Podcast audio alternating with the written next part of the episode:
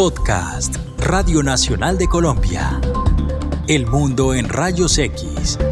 Un análisis de la coyuntura internacional en voz de sus propios protagonistas y de expertos, con Carlos Alberto Chica.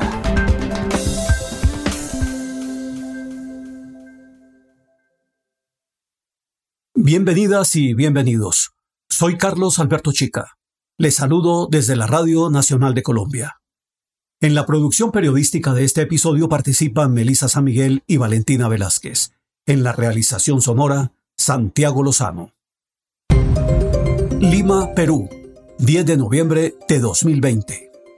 Yo, Manuel Arturo Merino de Lama, juro por Dios, por la patria y por todos los peruanos que ejerceré fielmente el cargo de presidente de la República para completar el periodo constitucional 2016-2021 que defenderé la soberanía nacional y la integridad física y moral de la República, que cumpliré y haré cumplir la constitución política y las leyes del Perú, y reconoceré, respetando la libertad de culto, la importancia de la Iglesia Católica y la formación cultural y moral de todos los peruanos. Si nada excepcional ocurría, Manuel Arturo Merino de Lama sería el presidente de Perú hasta julio de 2021. Perú duró apenas seis días en el cargo. Quiero hacer de conocimiento a todo el país que presento mi renuncia irrevocable del cargo de presidente de la República. Sobre las razones que adujo Merino volveremos más adelante. En este episodio analizaremos por qué su fugaz paso por la presidencia era previsible. Como lo explican dos de los analistas que citamos hoy, la peruana es una democracia que agoniza en un reinado de la incertidumbre no solo por lo que pasó estos días, sino también por lo que ha venido pasando en las últimas cuatro décadas, desde 1980, no bien fue restablecida la democracia luego de 12 años de dos gobiernos militares. La democracia peruana agoniza, sentencia el titular de un artículo del politólogo peruano Alberto Vergara en el New York Times. El sistema político peruano en los últimos años ha funcionado como una tómbola corrupta. El negocio es así. En tiempos de campaña, los dueños de inscripciones electorales, hiperbólicamente llamadas partidos, reciben aportes y subastan los puestos en sus listas para el Congreso. A más dinero, más encumbrada tu candidatura. Esto generó una política sin lealtades partidarias ni vínculos entre candidatos, partidos y sociedad. La única consistencia de los políticos era rentabilizar sus aportes de campaña. La coima que cobraban autoridades subnacionales, llamada diezmo, se institucionalizó y los empresarios se sumaron sin reparos a la corrupción de las obras públicas en el Perú del boom económico. Líderes de opinión, tecnócratas, empresarios y políticos aplaudieron y alentaron a ese país de crecimiento económico sin ley. Pero el sistema entró en franca descomposición cuando reventó la operación Lavallato. El elenco estable de la política peruana de derecha a izquierda había recibido aportes y sobornos de constructoras brasileñas y la fiscalía los tocó uno a uno. Se fueron los cabecillas, pero sobrevivió la codicia cortoplacista. Pedro Pablo Kuczynski, elegido en 2016, obtuvo una bancada exigua que, como era natural en este sistema, se deshizo. No pudo gobernar. Renunció. Se han presentado muchas interpelaciones, censuras de ministros y de un gabinete entero, y un proceso de vacancia en contra de mi persona con el pretexto de que yo había supuestamente mentido sobre mi vida profesional, todo esto ha generado una grave distorsión del proceso político y de la discusión sobre el proceso de vacancia, que debió llevarse a cabo de manera alturada, transparente y sin alteraciones.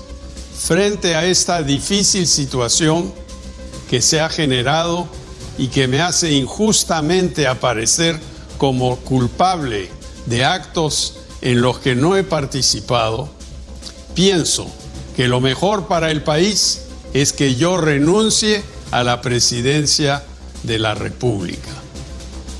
No quiero que ni la patria ni mi familia sigan sufriendo con la incertidumbre de los últimos tiempos. Seguimos con Alberto Vergara.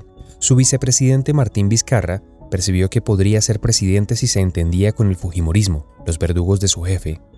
Una vez en el poder sobrevivió matándolos mediante la disolución del Congreso. Vizcarra aparecía triunfante, hasta que llegó el nuevo Congreso, otra vez colmado de amateurs. Liquidaron al presidente para arrancar girones de poder. Esta noche, el Congreso de la República ha votado por la vacancia presidencial. Como dije al concluir mi discurso de la mañana, la historia y el pueblo peruano juzgarán las decisiones que cada quien toma. Manifiesto que sin estar de acuerdo con la decisión que ha tomado hoy el Congreso de la República, donde se ha impuesto no la razón, sino el número de votos de los representantes del pueblo, quien aparentemente se olvidaron de a quién representan, finalmente llegaron a 105 votos a favor de la vacancia. Hoy día dejo Palacio Gobierno, que el Perú siempre vaya por la senda del bien. En un artículo publicado en el portal del Centro de Investigación e Información Periodística CIPER con sede en Chile, el analista político Carlos Meléndez aporta estos elementos para entender la crisis. 1. Los actuales congresistas peruanos son el fiel reflejo de una sociedad desconectada orgánicamente de sus élites políticas. 2. El sistema de partidos está colapsado. 3. Las demandas sociales yacen abandonadas y huérfanas de representación. Y 4. La sociedad peruana se caracteriza por un alto grado de informalidad y un tejido social frágil que impide aglutinar intereses en organizaciones sociales y transferir eficientemente las demandas ciudadanas hacia la clase política. Demandas como estas recogidas por el canal Mayo Coco de YouTube en el marco de la reciente marcha nacional. Porque ya nos tienen hartos estos políticos corruptos, porque tenemos un vacío de poder, porque la persona que está ahorita en el gobierno está de manera ilegal, porque no tenemos este Estado de Derecho. Queremos que el, el actual presidente pues deje su cargo, pues obviamente porque no estamos de acuerdo y que no tome el poder de su NEDU, porque en realidad, en realidad la educación en nuestro país está por los suelos y no queremos eso. Lo único que quisiera es que se pongan las reglas justas para todos, ¿no? que no hayan nuevas elecciones pronto, porque se quieren deshacer el o sea, le quieren, quieren coger el poder todos como puedan entre todos y eso está mal. Manifiéstense, hablen, avísenle al mundo que Perú está en crisis. Estamos llevando una crisis política desde hace dos años y esta vez colapsó totalmente. Han tomado el poder los congresistas, están dándole indultos a, prisioneros que son de sus partidos, que han cometido crímenes. Por favor, quiero que el mundo reaccione y, vea que Perú está convulsionando en este momento, al margen de que ya estamos empezando una crisis económica. Por favor, todos los peruanos, no sean indiferentes, unámonos, marchemos bajo una sola bandera. Porque es lo que le falta a nuestra nación, unión, y así podremos acabar con toda la corrupción. Santiago, detengámonos en la caracterización que Carlos Meléndez hace sobre el estilo de liderazgo con el que Martín Vizcarra llegó a ser vicepresidente de Kuczynski y luego presidente de la República. Vizcarra no ha tenido pretensiones de construir un proyecto político ni regional, ni nacional, ni de conformar una bancada parlamentaria. Ha confiado su gobernabilidad en sus altos niveles de popularidad y en su presencia mediática. Es un actor político básicamente regional que se abrió paso en medio de revocatorias, vacancias de gobernantes, conspiraciones y traiciones, y se la jugó por conformar un círculo político de actores locales, unidos solo por las expectativas de éxito del propio Vizcarra, círculo cuyo cimiento ha sido la confianza del mandatario hacia ellos. Por eso Vizcarra ha prescindido de las elecciones para llegar al poder. Se mantuvo apoyado por círculos políticos o mini organizaciones que no tienen como objetivo principal la movilización electoral ni la elaboración de un programa de gobierno. Y a estos tres factores, Carlos Meléndez agrega cuatro más, todos igual de importantes. Uno, el carácter transitorio de los 130 parlamentarios elegidos el pasado mes de enero para reemplazar el Congreso revocado a finales de 2019. Dos, la prohibición de reelegir a los congresistas, lo cual induce a que legislen sin asumir responsabilidades frente a temas estratégicos de carácter nacional y a que prefieran darles prioridad a agendas sectoriales o regionales que les reportan mejores dividendos políticos en el corto plazo. 3. La insuficiente representatividad de los nueve partidos o coaliciones con asiento hoy en el Congreso. Ninguno, incluso el más votado, Acción Popular, el partido de Merino, superó el 11% de los sufragios válidos. Con ese contexto general, analicemos el impacto institucional y político de la vacancia por incapacidad moral permanente contra el presidente Vizcarra, que votaron 105 de los 130 congresistas peruanos.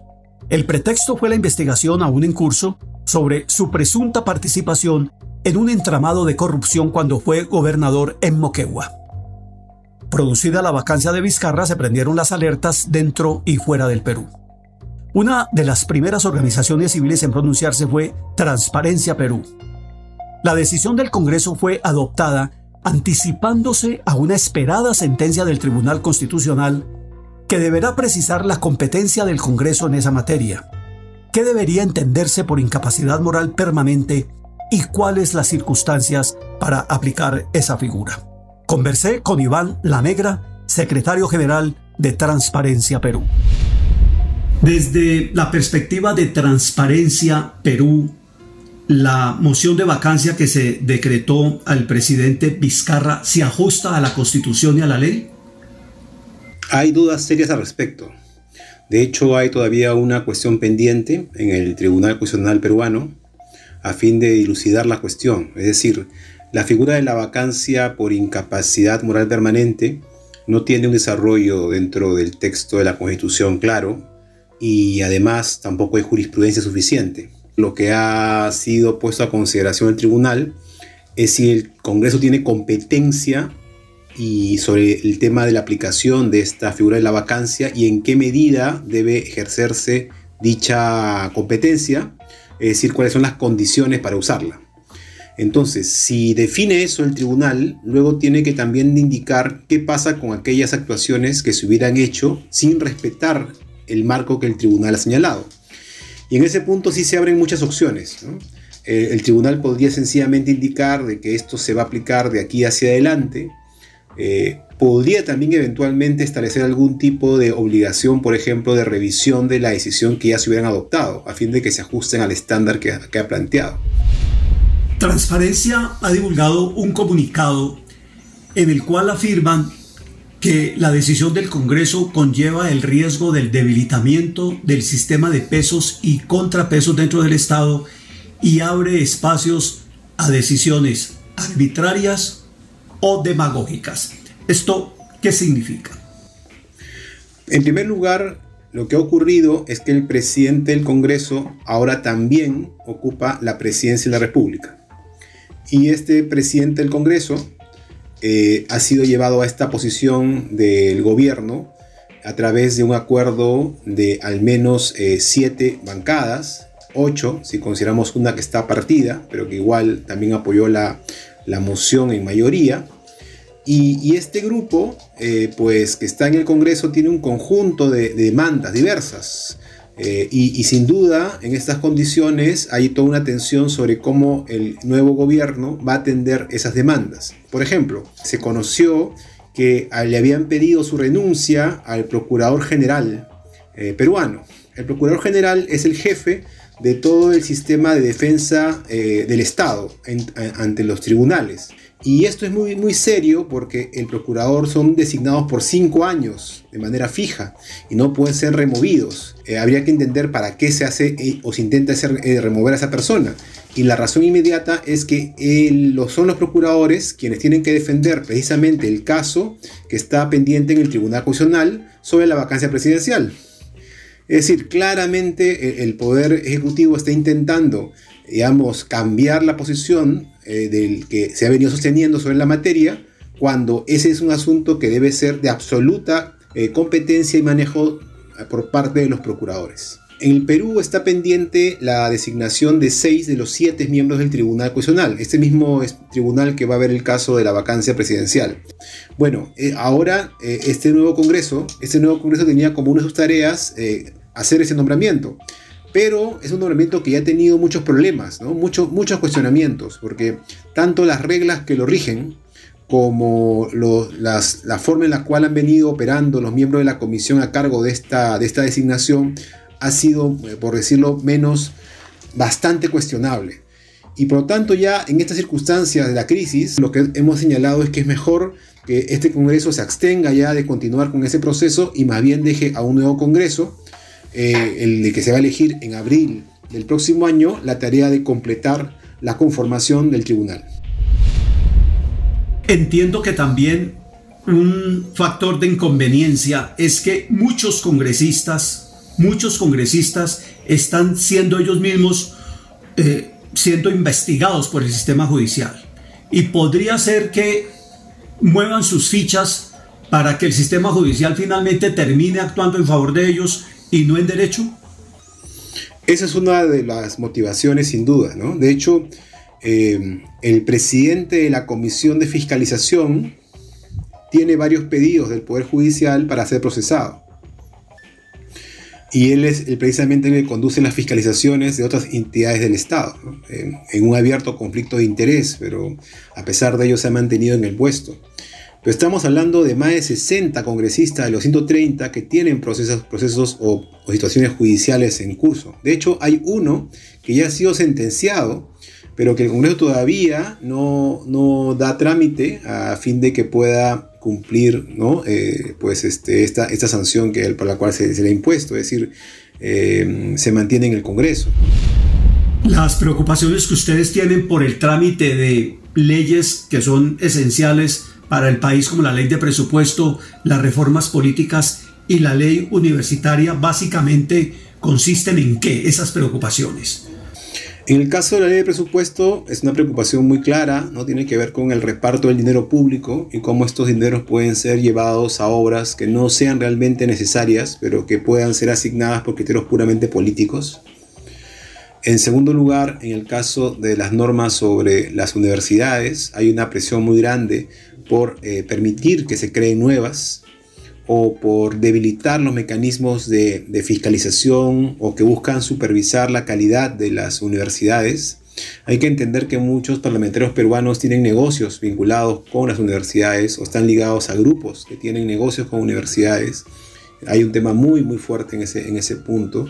Y en el caso de la reforma política, una de las cuestiones que estaba pendiente de aprobación era la, eliminación de los mecanismos precisamente que permitían que los parlamentarios pudieran mantenerse en el Congreso, incluso con demandas judiciales, incluso con eh, problemas serios eh, ligados a acusaciones de corrupción. ¿no? A pesar de todo ello, inclusive en el caso de sentencias, el Congreso tenía, tiene todavía un conjunto de mecanismos que, facilitan que puedan eventualmente evadir estas acciones. Entonces se planteó hace ya mucho la eliminación de estos mecanismos, estaba pendiente su aprobación, se habían comprometido a hacerlo, pero ahora nos parece mucho más difícil que eso ocurra. Y, junto a ello todavía siguen pendientes eh, eventuales cambios en la legislación que les permitan, por ejemplo, a ellos volver a postular. En el Perú se aprobó en el año 2018 una reforma que, tiene, que tuvo como objetivo eliminar la, reelección de los congresistas. Y ninguno de los que está ahorita en el Congreso puede volver a postular. Entonces, eh, sin duda, podría haber, también haber un interés de generar algún tipo de figura que les permitiera volver a ir al Parlamento en el próximo ciclo de gobierno. El mundo en rayos X. Así las cosas, Manuel Merino Lama, el presidente que duró seis días, era, como se dice en el argot popular, una pedrada en ojo tuerto, es decir, un presidente hecho a la medida del actual Congreso. Un cuasi desconocido, según el diario El Mundo de España. Llegó a la más alta investidura del Estado peruano, a pesar de haber sido elegido congresista este año por el Partido Acción Popular, con apenas 5.271 votos. 5.271 votos. Esto en el distrito electoral de Tumbes, al que le corresponden dos cupos en el Congreso. Pero Merino ni siquiera fue el primero en Tumbes. El candidato rival del partido Alianza para el Progreso obtuvo 6.350 votos. En marzo, Merino fue elegido presidente del Congreso con 93 de 130 votos. Para el diario El Mundo de España, Merino dio un salto acrobático desde la presidencia del Congreso a la presidencia de la República. Y saltó, acrobáticamente, en medio de la desconfianza generalizada de la población que salió indignada a las calles sin tomar en serio sus compromisos como gobernante interino hasta 2021. Es innegable que atravesamos una crisis Esta crisis hace que nos enfrentemos a dilemas permanentes y a decisiones constantes y a la tarea de quienes asumimos un deber con el país es que ante estos dilemas y ante estas decisiones nos corresponde actuar siempre con responsabilidad y madurez. El partido de Merino, Acción Popular, fue el más votado el pasado 26 de enero con 1.518.716 sufragios. Con ellos, según las reglas de juego para repartición que están vigentes, accedió a 25 de 130 escaños del Congreso. Pero ojo, siendo el partido más votado, representa apenas al 10,26% de los votos válidos. Nueve partidos o agrupaciones políticas superaron el umbral mínimo del 5% de los votos válidos. De esos nueve, cinco son nuevos en el Congreso. El actual Congreso reemplazó al disuelto por el presidente Martín Vizcarra el 30 de septiembre de 2019 con base en el artículo 134 de la Constitución. Melissa, contemos cuáles son los partidos con asiento en el Congreso y cuáles sus rasgos más distintivos según el politólogo Carlos Menéndez en el artículo que ya hemos citado. Alianza para el Progreso, con 22 escaños, es una agrupación de maquinarias clientelares al servicio de su promotor, el empresario de la educación universitaria César Acuña. Tiene fuerte arraigo en alcaldías y gobiernos regionales, aunque con un mensaje programático difuso. El FREPAP, Frente Popular Agrícola del Perú, de manera sorpresiva conquistó 15 puestos. 15 puestos. Es una agrupación afiliada a una iglesia evangélica milenarista, con presencia territorial en zonas de fronteras internacionales amazónicas y en las márgenes de las principales ciudades del Perú.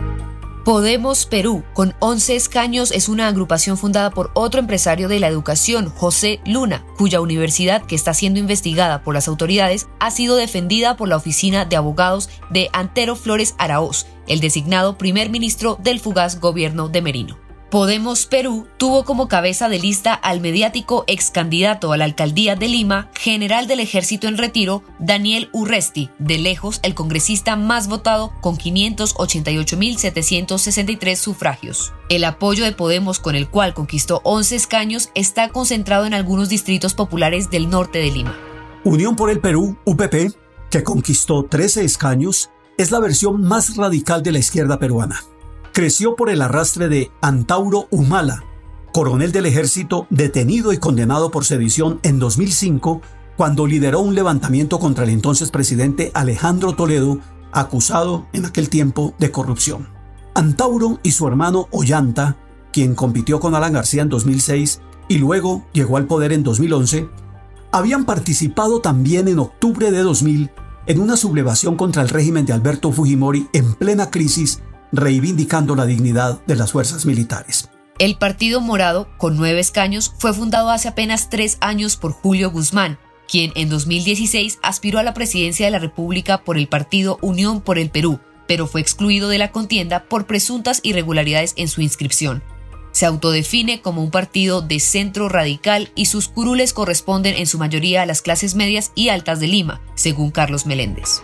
Fuerza Popular cuya lideresa Keiko Fujimori está en prisión preventiva por presunto lavado de dinero en sus campañas a la presidencia, se desplomó dramáticamente.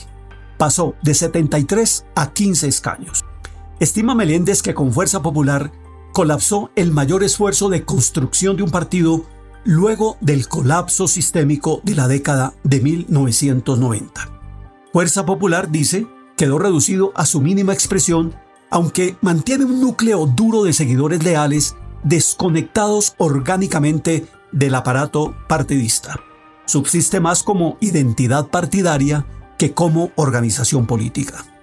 Somos Perú, con 11 escaños, es un partido sobre el cual Meléndez tan solo anota que es de tradición y prestigio municipalista, esto se refiere al hecho que desde sus orígenes, en la década de 1990, se proclamó como un movimiento vecinal e independiente, orientado a solucionar los problemas desde las bases y gobiernos locales. Fue fundado por el exalcalde de Lima, excongresista y excandidato presidencial, ya fallecido, Alberto Andrade Carmona. El Frente Amplio, con nueve curules, representa enclaves territoriales que ha logrado mantener desde su fundación cuando se llamaba Partido, Tierra y Libertad. Se define al servicio de los partidos y colectivos de izquierda y progresistas, centrales sindicales, movimientos sociales y se inspira en el Frente Amplio Uruguayo impulsado por José Mujica y Tabaré Vázquez. Y en este vistazo a los partidos peruanos no podemos dejar de mencionar a un histórico que se quedó por fuera, el APRA de Alan García, quien se suicidó en abril de 2019 cuando iba a ser detenido en el marco de la investigación por las coimas de Odebrecht en el Perú. Al APRA, como a otros partidos, no les funcionó confrontar a Vizcarra. El APRA por primera vez en 60 años no obtuvo un escaño. El mundo en rayos X. Valentina. En un artículo en la revista Nueva Sociedad, el sociólogo Carlos Alberto Adriansen, al evaluar las elecciones del Congreso de este año, se declaró pesimista frente a la posibilidad de un proceso de transformación del sistema de partidos en el Perú. ¿Por qué? ¿Qué dijo? Él escribió lo siguiente, es posible que el nuevo sistema de partidos muera sin haber nunca madurado. Los actores de ese sistema parecen haber muerto políticamente sin haberse nunca consolidado. Nada hace pensar que los actores victoriosos tengan como un foco la reestructuración del sistema partidario. Al igual que quienes los precedieron, quizás su vida política útil termine sin que ningún tipo de consolidación política se haya producido. En cierta forma es un destino trágico, pues es el descongelamiento permanente del sistema partidario es el que permite que estos nuevos actores aparezcan, pero será la misma dinámica la que explicará luego su propia desaparición. En el Perú político parece que es posible morir sin crecer. Pongamos ahora el foco sobre las circunstancias e intereses que se conjugaron para que, por abrumadora mayoría, 105 de 130 votos, el Congreso declarara la vacancia a Martín Vizcarra por incapacidad moral permanente. Lo haremos de la mano del politólogo peruano José Alejandro Godoy, es además escritor, analista político y docente universitario. Al asumir Pizcarra, estaba latente un mandato ciudadano para que liderara varias tareas urgentes e inaplazables. 1. Combatir la corrupción. 2. Reformar el Sistema Nacional de Justicia. 3. Impulsar el debate sobre la financiación de los partidos políticos. 4. Afrontar la propuesta de reelección de los congresistas y volver al Congreso bicameral. Y cinco, tomar acciones inmediatas frente a las demandas sociales. Cuando Vizcarra llega, llega en medio de una suerte de arreglo tácito con el Fujimorismo, pero muy rápidamente, eh, en un par de meses, Vizcarra rompe ese arreglo con el Fujimorismo cuando surge un nuevo escándalo de corrupción, que es un escándalo que conocemos como el caso Lavajuez o los cuellos blancos. Y esos audios lo que terminaron generando fue una, una reacción, porque ahí estaban implicados miembros del Consejo Nacional de la Magistratura, que era la entidad que eh, regía el proceso de selección, nombramiento, ratificación y destitución de los jueces y fiscales en el Perú. Y tenías ahí también en esos audios a jueces y fiscales de alto nivel, ¿no? La Corte Suprema, la Fiscalía, incluso el propio fiscal de la Nación que tuvo que renunciar meses más tarde. ¿no? Entonces Vizcarra coge esa ola, propone todo un inicio de reformas del sistema de justicia, de hecho eh, cambia el organismo llamado Consejo Nacional de la Magistratura por una Junta Nacional de Justicia que se logra finalmente recomponer y que ya está en funciones. Y luego Vizcarra propone, junto con eso, un referéndum para hacer algunos cambios, como ha sido el tema de mejorar la transparencia, el financiamiento de los partidos políticos, pero también otros que han sido mucho más controvertidos y que para algunos este, analistas, me incluyo entre ellos, podrían también haber estado dentro del germen de las cosas que han terminado en su caída. El tema de la no reelección de congresistas, una medida muy popular en el Perú, ¿no? Entonces, esa regla se aprobó en 2018 Vizcarra ganó ese referéndum de largo. La única reforma que no pudo implementar fue precisamente la, el retorno a la bicameralidad, porque el Congreso, que en ese momento estaba dominado por el Fujimorismo, metió un par de contrabandos a ese proyecto sobre bicameralidad y Vizcarra dijo a la ciudadanía que había que votar en esa cuestión por el no. Y luego hace una propuesta de comisión de reforma política que finalmente proponen al país un nuevo diseño de la parte política de la Constitución y de las este, relaciones ejecutivo-legislativo, mayores mecanismos de transparencia, mejor regulación del tema de, de las organizaciones políticas, mejor regulación sobre el tema del financiamiento público y privado de los partidos políticos, un proyecto integral de reforma. Ese proyecto integral de reforma estaba compuesto en 12 proyectos de ley. Algunos de ellos se han logrado aprobar, pero otros no. En septiembre de 2019, Vizcarra se arriesgó a proponer cambios en las reglas para elegir al Tribunal Constitucional. En el Congreso plantearon reglas muy laxas que servían para una repartija burocrática entre los distintos grupos políticos. Y un episodio elevó al extremo la tensión con el Ejecutivo. Se designó al primero de los seis magistrados antes de debatir el voto de confianza que había pedido el gobierno para cambiar las reglas de elección del tribunal.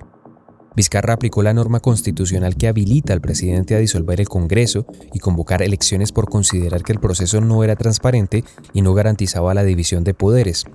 Las elecciones del nuevo Congreso para los próximos 16 meses se realizaron en enero de 2020.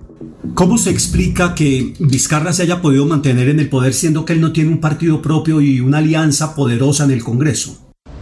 Básicamente por tres cosas. Primero, la opinión pública. En general, los niveles de aprobación de Vizcarra no han bajado del 50% desde que llegó al poder hasta que se fue del poder. Incluso en los peores momentos de la pandemia no bajó del 50%. E incluso con las últimas acusaciones de presuntos casos de corrupción no bajó del 50%.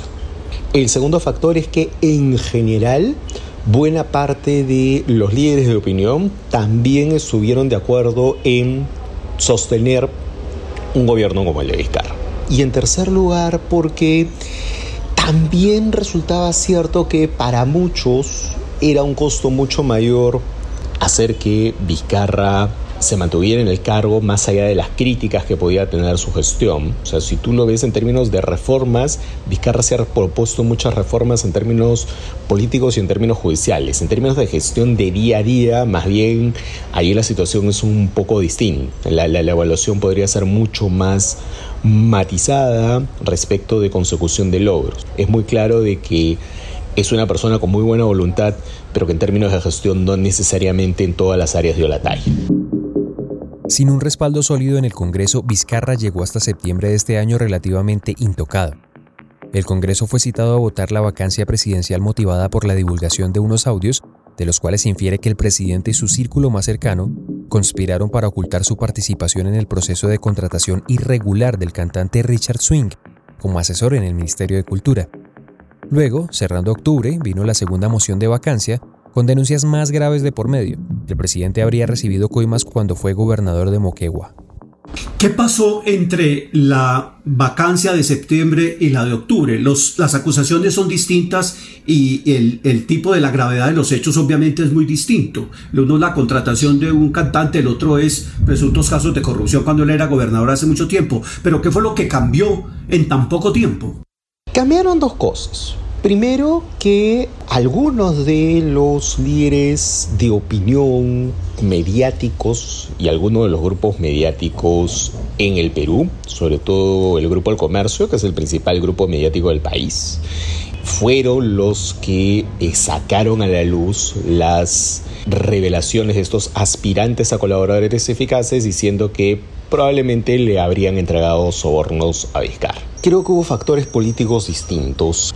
Lo primero fue que Vizcarra ya para el, segundo proceso de vacancia estaba mucho más agotado políticamente. ¿no? Hay una muy buena crónica del periodista peruano Gustavo Ritti que cuenta que Vizcarra con el primer este escándalo, el escándalo de este cantante Richard Cisneros, pierde a todo su entorno de confianza.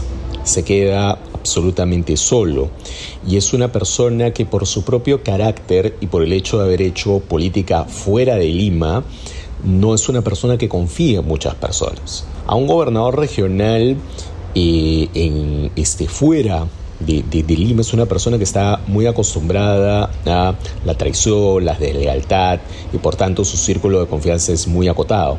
Una vez que ese círculo de confianza se rompe, eh, él se queda en una muy profunda soledad política y careció de los operadores políticos para poder mantener alianzas en el Congreso. Lo segundo es que se gesta una extraña mezcla de intereses detrás del proceso de vacancia. Una mezcla de intereses en donde median eh, partidos políticos mucho más populistas en lo económico que el señor Vizcarra. Media una agrupación política, Acción Popular, que tradicionalmente ha sido, había sido una agrupación centrista, que tiene al presidente del Congreso y que el presidente del Congreso no había hecho oculto su intención de ser presidente del Perú.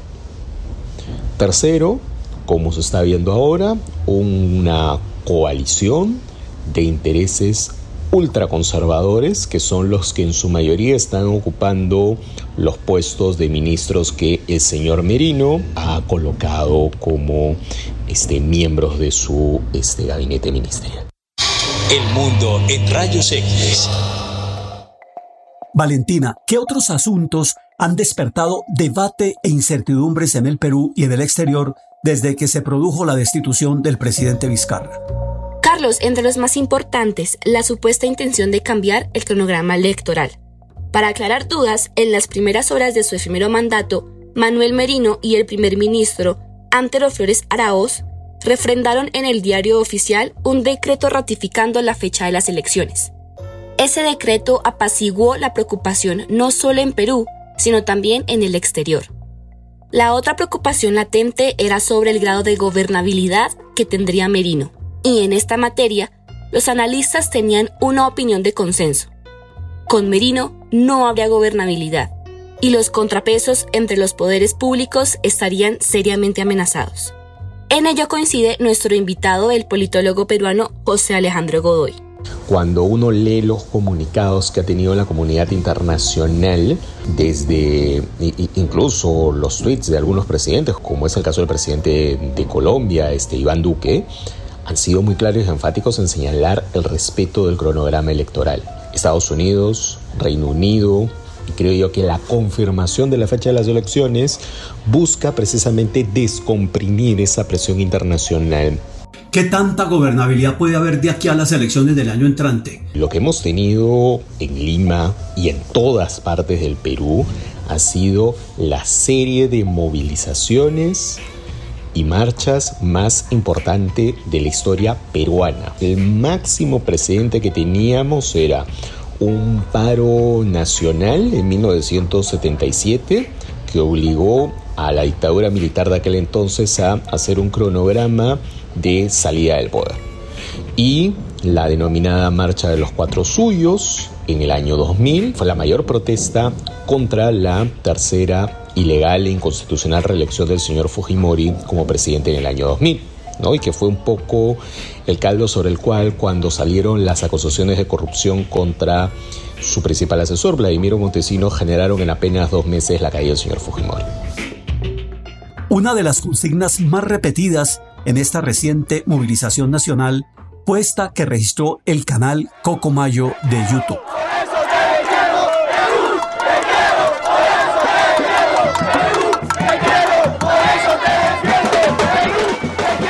Ya que usted menciona la calle, en el contexto de la pandemia, la profundización de la pobreza, la crisis económica, el debilitamiento de la economía mundial la calle puede llegar a ser un factor determinante más allá de lo que decidan las dinámicas de los políticos y los partidos y movimientos en el Congreso?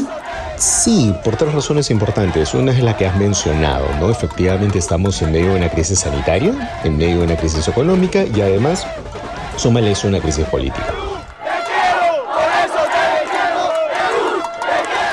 En segundo lugar, por la debilidad de los grupos políticos en el Perú. ¿no? O sea, los, partidos en el Perú son sumamente débiles. ¿no? Varios colegas han acuñado el término coaliciones independientes, es decir, meros vehículos para llegar al poder por parte de estas personas y que pueden saltar incluso de un lado a otro de elección en elección. y que no hay mayor profundización ideológica, política, ni, ni, ni, mucho menos programática. Entonces estamos hablando de grupos políticos muy, muy endebles y además que han sido muy golpeados por el caso de la Jato, varios de ellos. Y en tercer lugar, el hecho de que el gabinete colocado por el señor Merino es un gabinete tan conservador que ni siquiera en los tiempos previos a la reforma agraria que tuvimos en 1969 se hubieran atrevido a colocar un gabinete de señores, porque sobre todo son hombres y sobre todo son personas muy mayores, que fueran tan ligados a organizaciones católicas integristas y que fueran tan decididamente en una agenda de retracción de derechos en general.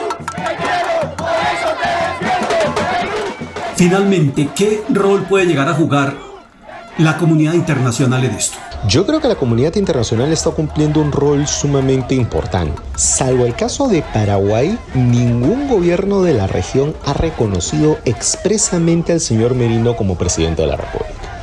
Dos, algunos de los gobiernos de América Latina han sido muy claros en señalar además de que tiene que haber una resolución por parte del Tribunal Constitucional que tenía pendiente una demanda de competencia sobre el esclarecimiento de la causal por la cual el señor Vizcarra fue vacado, que es la causal de incapacidad moral permanente, una cláusula muy abierta en la constitución peruana y que está demasiado sujeta a interpretación, cuestión que no ha ocurrido hasta la fecha. Y tercero, el gobierno de los Estados Unidos y el gobierno del Reino Unido se han pronunciado en tono muy similar a lo que han señalado sus pares latinoamericanos. Con lo cual ya no estamos hablando solamente de América Latina, sino estamos hablando de dos potencias importantes, sobre todo en el caso de Estados Unidos, donde el presidente Trump prácticamente inicia su camino de, salida del poder. Dos, en este momento en, en Lima, no había un embajador nombrado todavía, había solamente un encargado de negocios. ¿No? Eh, y, en, tercer lugar, dado que estamos en transición ante hacia un gobierno demócrata que tradicionalmente ha defendido mucho más valores como democracia, derechos humanos, ordenamiento jurídico en general. Entonces, eso nos da una idea de la magnitud del pronunciamiento, el lenguaje diplomático del gobierno de los Estados Unidos.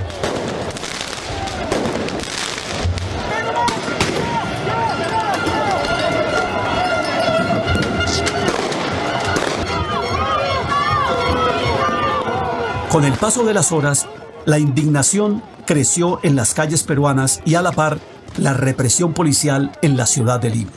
Y las exigencias Santiago iban también en aumento como las consignadas en el manifiesto de la Coordinadora Nacional de Derechos Humanos. Sí, las exigencias eran estas, que el Congreso respetara el Estado de Derecho y reconsiderara la vacancia presidencial de Martín Vizcarra, que se suspendiera cualquier intento de elección de los integrantes del Tribunal Constitucional, temiendo que fueran nombrados magistrados amigos del gobierno de Merino, que el Tribunal Constitucional resolviera con carácter urgente la demanda presentada por el gobierno pidiendo especificar los parámetros que eviten el uso arbitrario de la causal de incapacidad moral permanente para impedir su mal uso. Que se separara a los congresistas con sentencias judiciales en firme o investigaciones por delitos de corrupción, y que se garantizara el derecho a la libertad de expresión y a la protesta ciudadana en rechazo al que consideraron un golpe de Estado.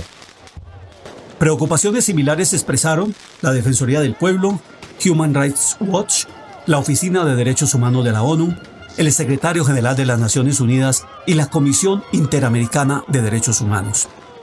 Amnistía Internacional, mediante verificación inmediata de evidencia audiovisual, comprobó uso excesivo e innecesario de la fuerza por parte de la policía contra la población a la que está obligada a proteger. Amnistía recibió denuncias por detenciones arbitrarias por parte de policías vestidos de civil que se negaron a identificarse. También recibió denuncias sobre malos tratos por parte de las fuerzas de seguridad, disparos indiscriminados, gases lacrimógenos contra manifestantes pacíficos y sometimiento con violencia innecesaria y desproporcionada que causaron heridas. En un comunicado, el Ministerio de Salud confirmó que dos manifestantes muertos durante las marchas, Inti Sotelo de 24 años y Jack Pintado de 22, recibieron disparos de arma de fuego en el rostro y el cuello. En un comunicado, el lunes por la tarde, el Centro de Operaciones de Emergencia reportó la atención de 201 personas con distintos tipos de lesiones. 23 de ellas seguían hospitalizadas. La Coordinadora Nacional de Derechos Humanos alertó sobre la presunta desaparición de 44 personas. La Defensoría del Pueblo tomó nota de esa preocupación y visitó 16 dependencias policiales. El lunes por la tarde informó que no encontró detenidos y por eso inició la búsqueda con una limitación muy grande. Faltan los datos personales de esas personas presuntamente desaparecidas. Siete casos de los que había recibido alertas fueron resueltos con la aparición de las personas buscadas. El martes pasado por la mañana se mantenía activa la búsqueda de dos personas a cuyas familias hacía un llamado para allegar información de primera mano. Durante el fin de semana, cuando empezaron a multiplicarse las voces que exigían investigar al presidente, al presidente del Consejo de Ministros y al ministro del Interior por violaciones a los derechos humanos, se produjo la renuncia en serie de viceministros y ministros del gabinete. El fugaz presidente Merino finalmente tiró la toalla. Los lamentables hechos ocurridos en las últimas horas agravan la crisis que ya veníamos atravesando. Sé que algunos piden mi renuncia, soy un hombre de Estado y soy consciente que no puede haber un vacío de, un vacío de poder. En ese sentido, he recibido las cartas poniendo su cargo a disposición de todos los ministros. En este momento, donde el país atraviesa una de las más grandes crisis políticas, quiero hacer de conocimiento a todo el país que presento mi renuncia irrevocable del cargo de presidente de la República e invoco a la paz y la unidad de todos los peruanos. Mi compromiso es con el Perú y haré el mayor de mis esfuerzos para poder garantizar la sucesión constitucional que el Congreso determine. Consultado por los reporteros, el defenestrado Martín Vizcarra hacía esta lectura. La renuncia del señor Merino es un paso, no soluciona el problema. Porque el reclamo que ha hecho todo el Perú no es porque el señor Merino dé un paso al costado, es por recuperar la democracia en nuestro país, la institucionalidad. Eso es lo que queremos los peruanos. Y eso es lo que nos ha demostrado la juventud. ¿Qué cosa es lo que espera la comunidad internacional? La comunidad internacional. ¿Qué espera la comunidad? Que defina el Tribunal Constitucional. Que define el Tribunal Constitucional. ¿Y hasta cuándo vamos a esperar a que define el Tribunal Constitucional? No puede ser el Congreso de la República que nos ha metido en esta crisis política que tiene cinco días paralizado al Perú, con muertos, nos vaya a dar la solución eligiendo a otra persona que ellos crean. Dos días estuvo el Perú esperando que los legisladores conformaran la nueva mesa directiva. Después de un penoso proceso de ires y venires, de silencios y pactos y hasta de traiciones a los consensos políticos, se sometió a votación una sola lista. El número de congresistas concurrentes a esta sesión es de 123. Para proclamar electos a los integrantes de la lista única se requiere 62 votos. Relator. Señora Presidenta, el resultado de la votación es el siguiente. 97 votos a favor, 26 en contra, 0 abstenciones. En consecuencia, ha sido elegido... Como nuevo presidente del legislativo, fue designado Francisco Sagasti, quien, según el orden de sucesión contemplado en la Constitución, asume la presidencia. Señor congresista Francisco Rafael Sagasti Hochhausler, ¿jura usted por la patria cumplir fielmente el cargo de presidente del Congreso de la República para completar el periodo 2020-2021? por nuestro país, por la juventud y por un mejor futuro para todos y todas los peruanos? Sí, juro. Su designación fue posible, entre otras razones, porque su partido, el Morado, el Partido Morado, con nueve escaños en el Congreso, fue el único que la semana pasada votó en bloque contra la destitución del presidente Vizcarra. Sagasti, quien debe gobernar hasta el 28 de julio de 2021, es un ingeniero industrial de 76 años. Goza de reputación nacional e internacional como docente e investigador en ciencia, tecnología y desarrollo, y también como exfuncionario de alto nivel en el Banco Mundial.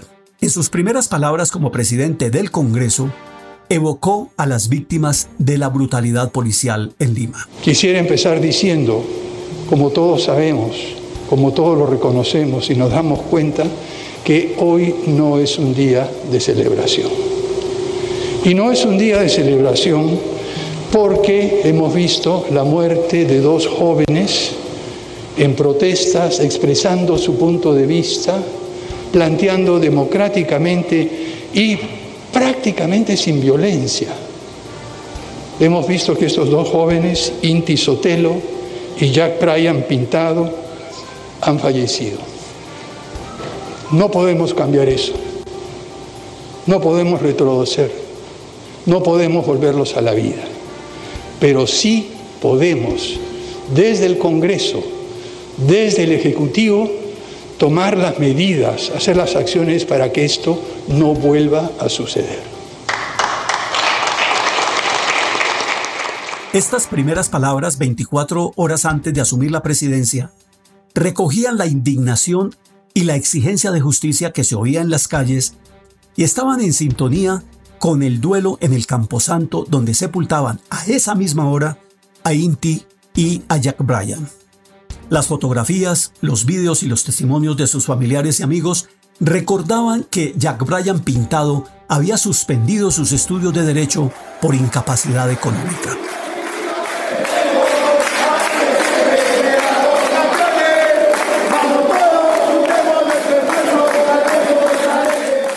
De Inti Sotelo destacaban que estudiaba turismo porque se sentía muy orgulloso del Perú y de ser peruano. Era hincha incondicional del Sporting Cristal, tanto que la barra futbolera fue hasta el velorio. El féretro de Inti estaba cubierto por la bandera del Sporting, no por la bandera del Perú, y en la cabecera del ataúd había un cartel que lo evocaba así. Prometí a las estrellas cuidar la tierra, protegerla siempre. Así hablaban sus padres poco antes de darle sepultura. Esta situación que ha pasado con mi hijo, que sea ejemplo por luchar, perder una vida por buscar la democracia, lo que es la verdad. Señora, ¿cómo recuerda a su hijo? ¿Cómo era Señora, ¿cómo recuerda a su hijo? Para partir las últimas palabras, y es lo último y lo final que voy a decir, y lo voy a repetir de su propia boca. Voy a dar la vida por mi patria. Eso fue lo último que dijo mi hijo. No voy a decir más. El martes por la tarde asumía la presidencia Francisco Sagasti.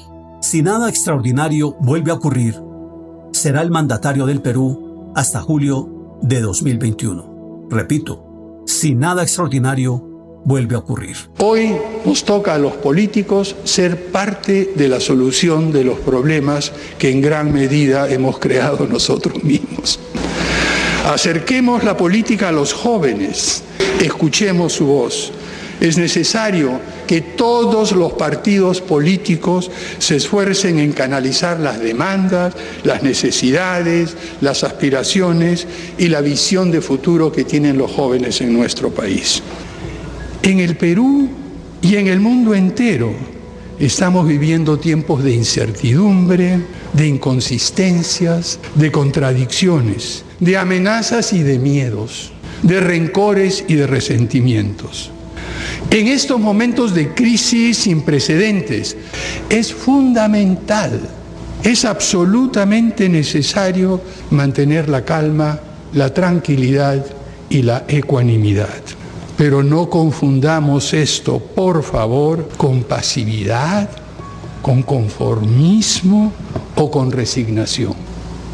Por el contrario, tomemos estos tiempos turbulentos como un llamado a la acción, al compromiso de todos nosotros, peruanas y peruanas, de buena voluntad para cambiar esta situación y salir de la crisis.